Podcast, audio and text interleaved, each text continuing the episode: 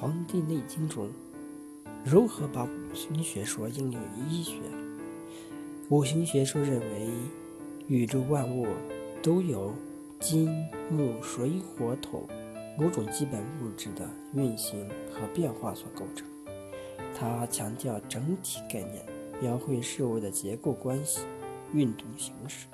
在它渗透到医学领域后，首先是用来和人体的五脏相配合，如肝属木，心属火，脾属土，肺属金，肾属水。五脏中的一脏和其他四脏的关系，比拟五行中的一行对其他四行的关系。例如，肝和心、脾、肺。肾之间的关系是以木和火、土、金、水之间的关系来比拟。五行学说认为，金、木、水、火、土之间有相互推动的作用，就是所谓的五行相生，同时也有相互制约的作用，这就是所谓的五行相克。